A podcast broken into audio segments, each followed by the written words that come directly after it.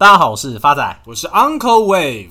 Uncle，今天录音看你脖子是怎么一回事？怎么头歪着一边在跟我讲话？发仔，因为最近 Uncle 看股票看得太激动，不小心落枕了。听众朋友可能不知道，发仔现在看 Uncle 脖子歪斜的程度，跟他最近自己做股票的跌幅差不多。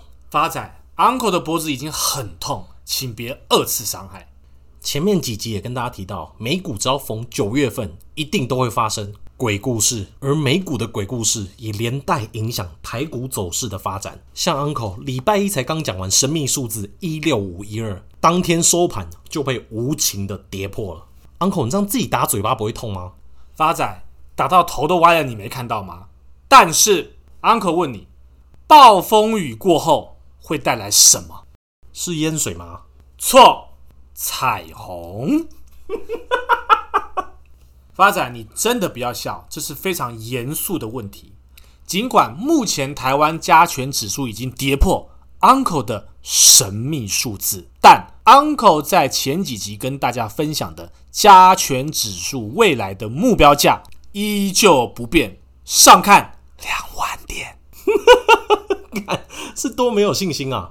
回到前面主题，美股九月份的鬼故事让 S M P 五百指数创下二零二零年三月份疫情爆发以来最高的月修正幅度。根据《华尔街日报》十月二号的报道，那些曾经认为通货膨胀率上升是短期现象的央行官员们，现在已经不确定这种暂时的压力会持续多久。由于供应链的问题跟 Delta 病毒的影响下，导致许多分析师下调经济展望的预期。而根据花旗集团公布的惊奇指数，这个指数已经降到二零二零年六月以来的最低水平。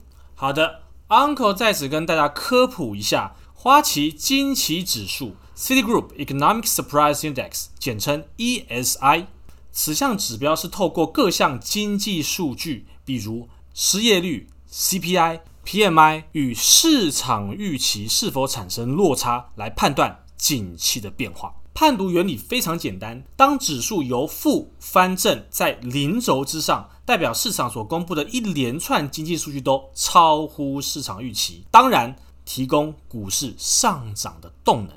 反之亦然。而美股在九月份遇到大跌后，标普五百指数十一个成分类股，除了能源正十四个 percent 以外，其他类股全数下跌，但大部分的分析师一致认为，即使全球复苏放缓，美国的经济也将最具韧性。而过去几个月以来，最让投资者跟分析师头痛的问题就是，市场类股轮动的速度真的太快了。随着迈入第三季度，经济重启的概念股炒作陷入停滞，科技股先是大幅走高。但同时，在九月份也是修正最多的半导体以及科技相关类股，平均当月跌幅都在八个 percent 左右。而除了 Delta 病毒以及供应链的问题外，现在又多了一个美国政府举债上限的担忧，导致很多看空的分析师纷纷跳出来表达自己的意见。以 Morgan Stanley 的股票分析师 Michael Wilson 为例。他考虑到全美各地的供应链受阻和劳动力短缺的问题，因此认为接下来企业很难再保持两位数以上的成长幅度。而大部分的分析师则是建议，在高档震荡的行情下，配置在价值型股票相对安心。以 Uncle 来讲，价值型股票的定义就是在该产业中有一定的规模，以及有不可取代的地位。半导体业就是大家耳熟能详的台积电。自驾车产业就是 Tesla，石油产业就是 ExxonMobil，以及不受疫情影响的游戏开发产业龙头 Unity，皆是 Uncle 认为相对安全的标的。哇，Uncle 真会选！刚刚讲的四档股票有三档都是美国干妈的投资组合，而最近大家耳熟能详的美国干妈 Catherine Wood 在十月份也分享了她对于未来市场的看法。在将近快四十分钟的报告，发仔直接帮听众朋友整理几个重点。第一个就是美国政府最终不会因为预算问题而被关闭，这个是每一年政府都会玩的把戏之一。再来，他认为市场目前最大的担忧是经济衰退，因为商品库存已经被大量建立。因为担心供应链断裂而大量的囤积库存，他认为未来将会有大量卖不出的库存囤积在那边。而因为疫苗施打普及，未来消费者的支出可能从商品转向到服务。Uncle 在此跟大家稍微做一个解释啊，这一次因为 COVID-19 疫情的关系，大家已经开始习惯网上购买商品了。但随着这个疫苗的普及，以及国家陆陆续续开放边境，因此大家会把商品的需求转嫁到出国旅游的需求。这也是为什么 Uncle 看好 CCL 嘉年华邮轮跟 UAL 联合航空。这点 Uncle 跟 Catherine Woods 的看法不谋而合。再来就是 Catherine Wood 担心的高通膨，他认为最近这个高点已经来到，晶片短缺的问题确实存在，但他认为这是在疫情过渡时囤积库存所造成的。晶片短缺的问题最终将会被解决，而他这次最厉害的地方是九月份所有股票皆下跌，唯独他部位最大、最看好的公司 Tesla 在九月份的股价是逆势上涨。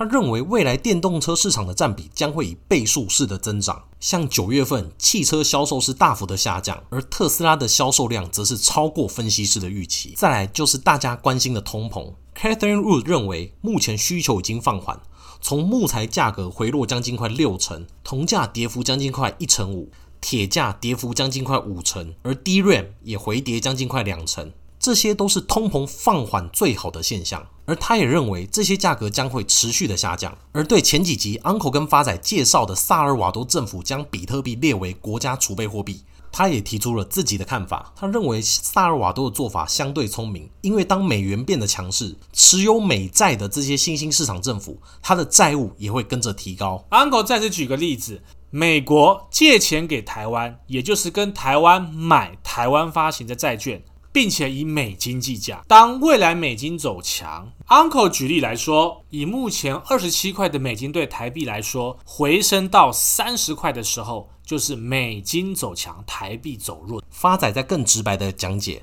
就是我当美金走强，我会越还越多的台币，就是我必须付出更多的台币的概念。所以，这就是萨尔瓦多使用比特币重要因素的其中一个。而最后，Catherine Wood 的结论很单纯。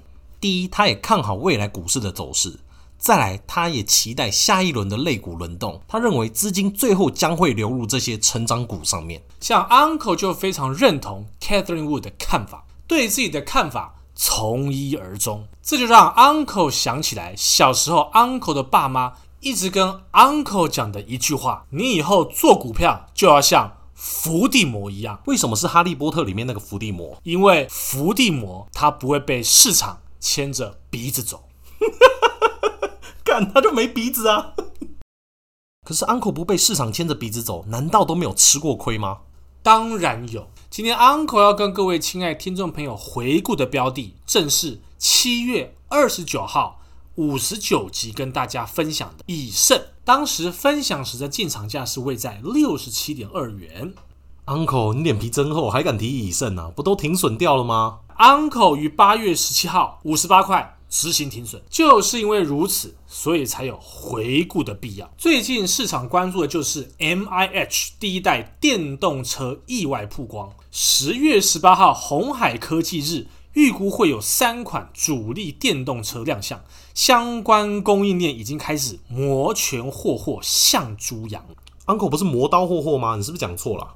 发展，Uncle 没有错。因为 Uncle 从来不碰这种冷兵器，就不想承认错而已。Uncle 在此也跟大家科普一下，所谓的 MIH 电动车开放平台，是台湾鸿海科技集团于二零二零年十月中旬所创立的电动汽车开放平台，目前由鸿海子公司鸿华先进科技所有。截至目前，参与 MIH 的平台联盟商已经达到一千六百七十七间。那台湾虽然有相对完整的汽车供应产业，但在台湾国产车上的品牌始终一直不顺利。二零一零年代后期，鸿海集团展现跨足电动车制造意愿。然而，鸿海集团虽然是全世界最大的电子制造服务商，拥有厚实的资讯及通讯科技制造能力，也具有丰富的全球工艺管理经验与能力，但是，缺乏整车制造的经验，因此在二零二零年三月，鸿海集团与裕隆集团协议合资设立公司，十月中旬创立 MIH 电动车开放平台，并于十一月双方正式合资设立红华先进科技，正式跨足电动车领域。MIH 的经营模式为了打破传统汽车产业具有开发费用高、开发期间长以及资源密集的特性，MIH 平台开放技术规格，邀各家厂商加入。相对于传统汽车产业以硬体为核心的封闭系统，MIH 以软体定义为核心，使硬体和软体可以分开开发。鸿海集团也可以借此产业联盟及开放规格的方式分散风险，且能扩大汽车电子零组件的出货量。Uncle 等等等等等等，MIT 我知道，Made in Taiwan，那 MIH 又是什么东西？你要不要先跟大家解释一下？好的，鸿华先进科技的执行长郑显聪也跳出来解释，MIH 有两种说法，一种是 Made in 红海，另外一种是 Mobility in Harmony。那他则认为，他希望透过这个 logo 带给大家一个比较和谐移动交通的解决方案。因此，Uncle 认为尚未停损的朋友也无需太难过。最近的这些电动车题材，加上以盛 KY 本身的涨价效应，Uncle 之前设定的反弹目标价七十块是有机会达阵的。到了都可以做调节出场。接下来是恢复听众朋友的时间。第一位来信的朋友是贝拉。他想请教一下 Uncle，上周因为新冠口服疫苗的成果发表，导致美国相关疫苗股 mRNA 跟 BNT 叉股价大跌，请问 Uncle 还能续报吗？还是转到您推荐的航空股？另外想请问 Uncle，通家的目标价两百一十七块是不是不变？好的，Uncle 在此建议，当一档股票在头部区又见到利空大跌，这种往往就是股价正式反转向下的形态。至于是否转到航空股，Uncle 可以跟您分享。诚如 Uncle 前一集跟大家分享的，长期绝对还是看好航空及观光类股的复苏走势。下一位是听众朋友 Mars 的来信，一听到我们节目就上瘾，Uncle 是我最亮的明灯。想请问 Uncle，网家、玉龙、通家还能再买吗？好的，Uncle 一一帮您做回复啊，网家。在一百零三点五才会落底，裕隆有机会反弹到四十八块，而通家 Uncle 持续看好，可以买进。下一位是听众朋友 Evana 陈的来信，他想请问一下，最近因为台股走跌，投资人是否需要了解原因？通家九月份买入以后开始走跌，有试过找过原因，但身为小白的我不知道该往哪个方向找。其实会买这只股票，也是想说买了才有动力学习。另外想请问 Uncle，像我们这种投资小白，除了阅读书籍，还能靠什么增加自己在股市的经验呢？最后想请问 Uncle，关于技术面的分析，是否有入门的书籍可推荐？衷心期盼 Uncle 的回复。第一个问题，就像 Uncle 爸妈小时候常对 Uncle 讲的，做股票要跟伏地魔一样，不要被牵着鼻子走。因此，绝对要有自己的看法，但不要被市场所影响。第二个问题，Uncle 建议可以从自己有兴趣的产业。开始研读，才不会因为枯燥而心生退却。第三个问题，Uncle 建议您可以不用去买书，把书的钱省下来，您可以至 YouTube 搜寻基础技术分析，直接看这些影片即可。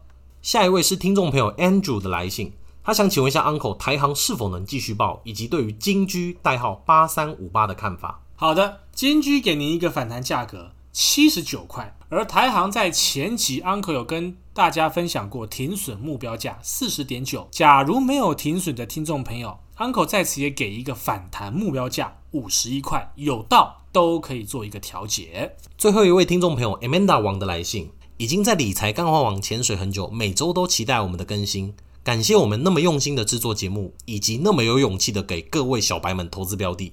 想请教 Uncle 对于旺宏以及华邦电未来的看法。先前有提到外资对于记忆体寒冬的报告是否为黑色优势一说，伴随着这段时间的下跌，难免还是有点心惊。个人是长期持有，旺宏成本约莫在三十，华邦电成本约莫在二十，但因为这次的修正已经接近我持有的成本价，想请问 Uncle 这两档是否能续报？另外想请问 Uncle 这两档是否有机会走入月线的邪恶第五波？好的，旺宏约莫在三三点二会趋近落底价格。